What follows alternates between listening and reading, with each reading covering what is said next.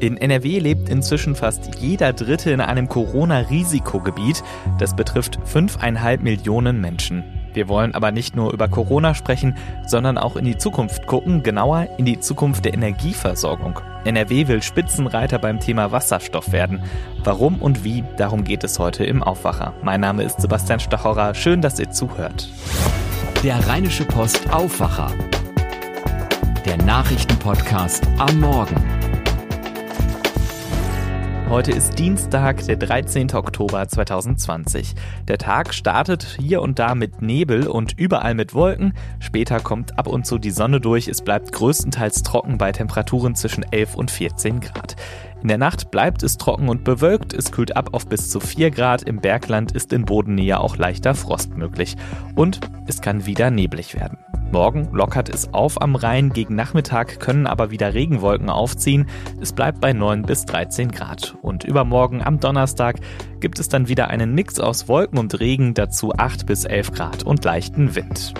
Wie schaffen wir es, unseren Lebensstandard zu halten, ohne die Klimakrise weiter zu verschlimmern? Große Hoffnungen ruhen auf neuen Technologien und da spielt Wasserstoff eine Schlüsselrolle. In der Industrie soll Wasserstoff die dreckigen Energieträger Kohle, Öl und Gas ersetzen, die bei der Verbrennung viel Treibhausgas CO2 freisetzen und damit zur Erderwärmung beitragen. In der NRW-Wirtschaft passiert gerade viel auf dem Gebiet. Ein Wasserstoffgipfel sollte für noch mehr Tempo in der Entwicklung sorgen. Max Plück, Leiter unserer Landespolitikredaktion, war bei diesem Treffen der Wirtschaftsvertreterinnen und Vertreter mit der Landesregierung dabei. Max, wer konkret war das denn? Das war wirklich das äh, Who is Who der NRW-Wirtschaft, muss man sagen. Also ich nenne jetzt nur mal ein paar, äh, paar CEOs, die dabei waren, ähm, äh, weil alle aufzuzählen würde, glaube ich, zu lange dauern. Aber Martina Merz, äh, das ist die ThyssenKrupp-Chefin, war da. Christian Kuhlmann, das ist der Vorstandsvorsitzende der Evonik Industries.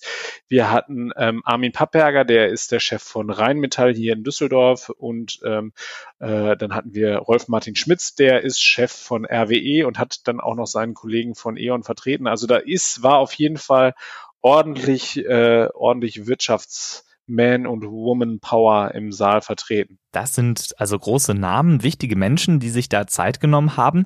Und was ist dabei rumgekommen? Das ist so, dass sich die verschiedenen Teilnehmer ein Strategiepapier erarbeitet haben, das einen fantastischen Namen trägt. Den muss ich jetzt einmal vortragen, weil das ist wirklich, äh, das kann man sich so nicht ausdenken. Aufbruch in die Zukunft, Transformationspfade für nachhaltige industrielle Projekte in Nordrhein-Westfalen. Das ist doch mal ein griffiger Titel. Die haben sich in der Sommerpause zusammengesetzt und haben einfach geguckt, was sind ähm, 13 Projekte, die wir mal anstoßen könnten, die wir mal auf die Schiene setzen könnten, um zu zeigen, dass NRW ein Wasserstoffland ist. Äh, jetzt wird man sich kurz fragen, Wasserstoff, äh, warum ist das wichtig? Wir müssen kurz darüber nachdenken, dass sich Deutschland das Ziel gesetzt hat, bis 2050 seine Industrie klimaneutral hinzubekommen. Das heißt also, wir dürfen äh, keine Kokskohle mehr verwenden, wenn wir äh, unseren Stahl herstellen. Wir müssen beim Thema äh, Diesel müssen wir äh, weiterkommen etc. Und da ist Wasserstoff, glaube ich, der entscheidende Baustein, der, den man benötigt bei diesen Projekten, da geht es um unterschiedliche Dinge. Da geht es beispielsweise um die Frage, wie kann ich aus Erdgas Wasserstoff gewinnen? Wie kann ich Membrane herstellen, die bei der Durchleitung von, ähm, von Wasserstoff in den Pipelines äh, zur Anwendung kommen? Da gibt es eine ganze Reihe von Dingen, äh, beispielsweise jetzt auch nochmal aus einem ganz anderen Bereich. Äh, Rheinmetall, äh, die sind ja äh, eigentlich ein, ein Defense, würden Sie sagen, ein Defense-Unternehmen, also ein Rüstungskonzern und zugleich aber auch ein ähm, Automobilzulieferunternehmen die haben ein Projekt auf die Beine gesetzt, wo es darum geht, äh, Hackerangriffe abzuwehren auf kritische Infrastruktur und die äh, Wasserstoffpipelines dürften auf jeden Fall kritische Infrastruktur werden. Am Ende ist es nämlich so, dass wir den Wasserstoff wahrscheinlich nur bedingt hier in Deutschland herstellen werden. Wir werden auf hohe Importzahlen ähm, angewiesen sein. Der NRW-Wirtschaftsminister Andreas Pinkwart hat das auf 90 Prozent beziffert. Also 90 Prozent des Wasserstoffes müssen wir im Ausland zukaufen. Also das klingt nach viel Geld und Energie, die da eingesetzt werden.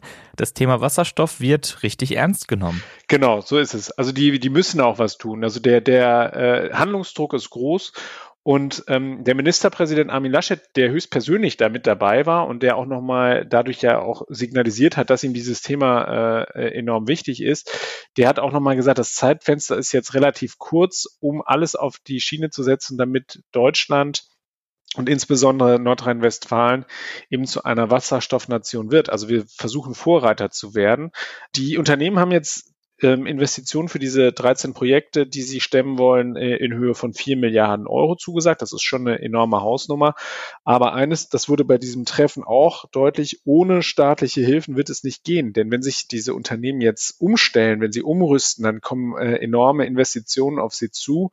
Und äh, das in, zu einem Zeitpunkt, wo eben die Infrastruktur beispielsweise jetzt in Sachen Pipelines für Wasserstoff etc.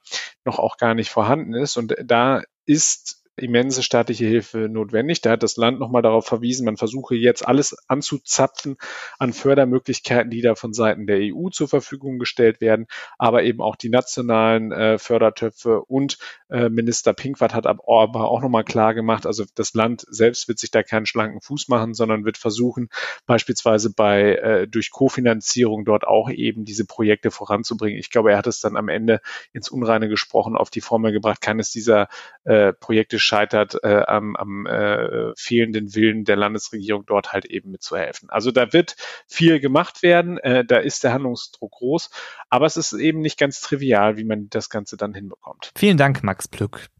Es sind noch genau drei Wochen, bis in Amerika gewählt wird und Joe Biden, der Kandidat der Demokratischen Partei, baut seinen Vorsprung in den sogenannten Swing States weiter aus.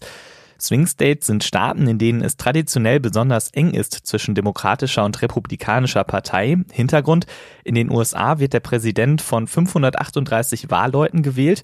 Jeder Bundesstaat entsendet zwischen drei und 55 Wahlmänner und Wahlfrauen. Und wer die meisten Stimmen in einem Bundesstaat erhält, bekommt automatisch alle Stimmen der Wahlleute des Bundesstaates. Dabei ist dann egal, wie knapp das Ergebnis am Ende ausgefallen ist, es muss nur eindeutig sein. Zwei dieser Swing States sind Wisconsin mit 10 Wahlleuten und Pennsylvania mit 20 Wahlleuten.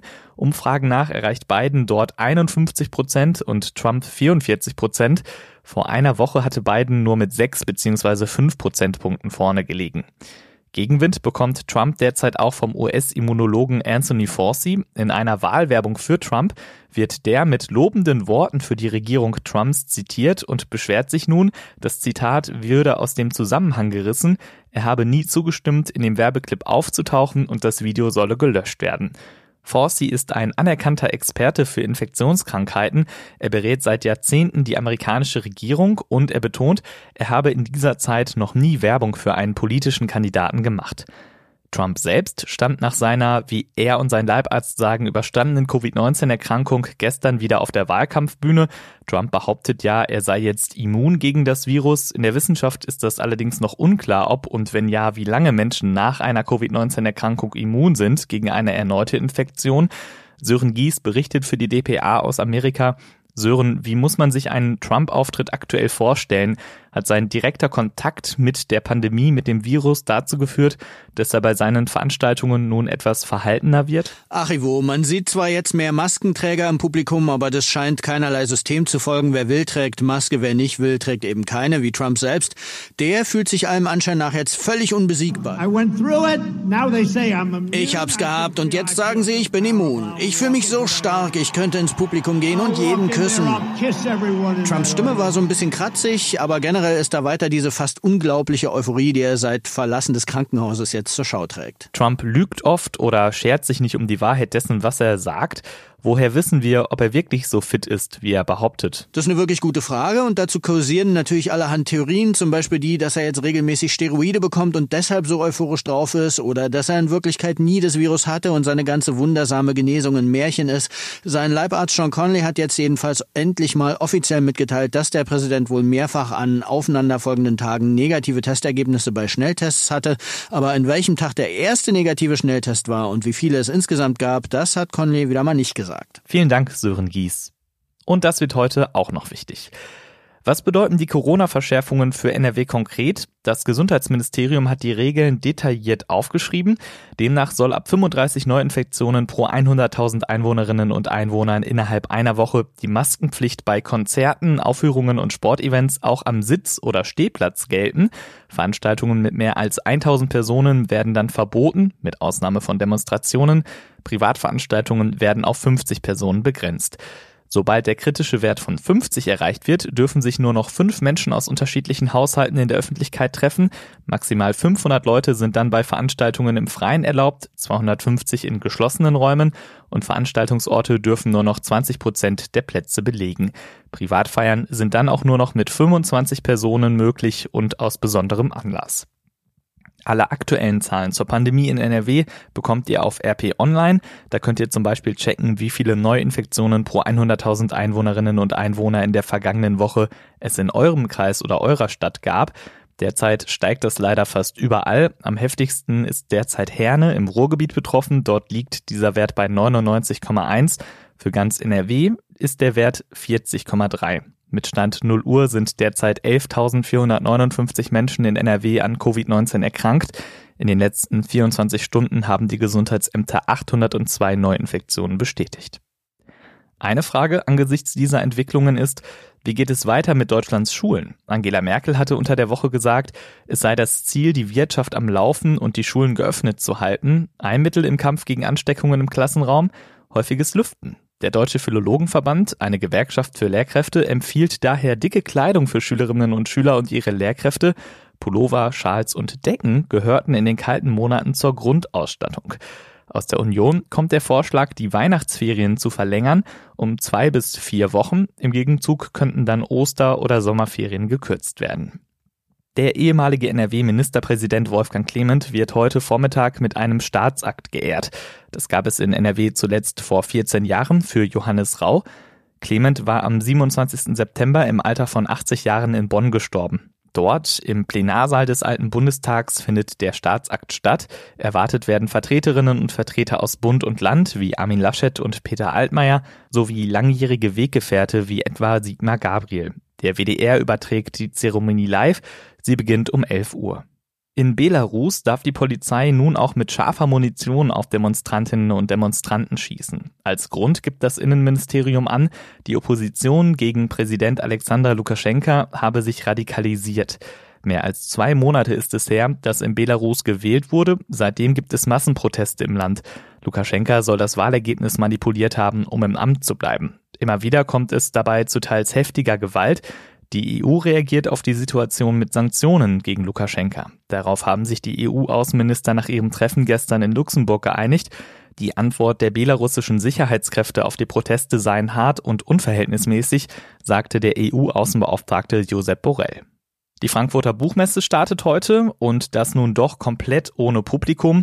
Um 12.30 Uhr beginnt die Online-Pressekonferenz. Die offizielle Eröffnung ist dann um 18 Uhr. Und noch später heute Abend spielt die Fußballnationalmannschaft. Um 20.45 Uhr geht es in Köln gegen die Schweiz. Die ARD überträgt das Spiel. Das war der Aufwacher vom 13. Oktober 2020. Lob, Kritik oder Themenvorschläge werdet ihr per Mail an aufwacher.rp-online.de los. Wir freuen uns über jede Nachricht. Übrigens, dieser Podcast hier ist nur möglich, weil viele von euch ein RP Plus Abo abgeschlossen haben. Ihr unterstützt uns damit bei unserer Recherche und Produktion. Wenn du das auch einmal ausprobieren möchtest, dann schau vorbei auf rp-online.de-abo-aufwacher. Heute Nachmittag gibt es dann an dieser Stelle hier wie gewohnt das Update zum Feierabend. Ich bin Sebastian Stachorra. Habt einen schönen Tag. Macht's gut.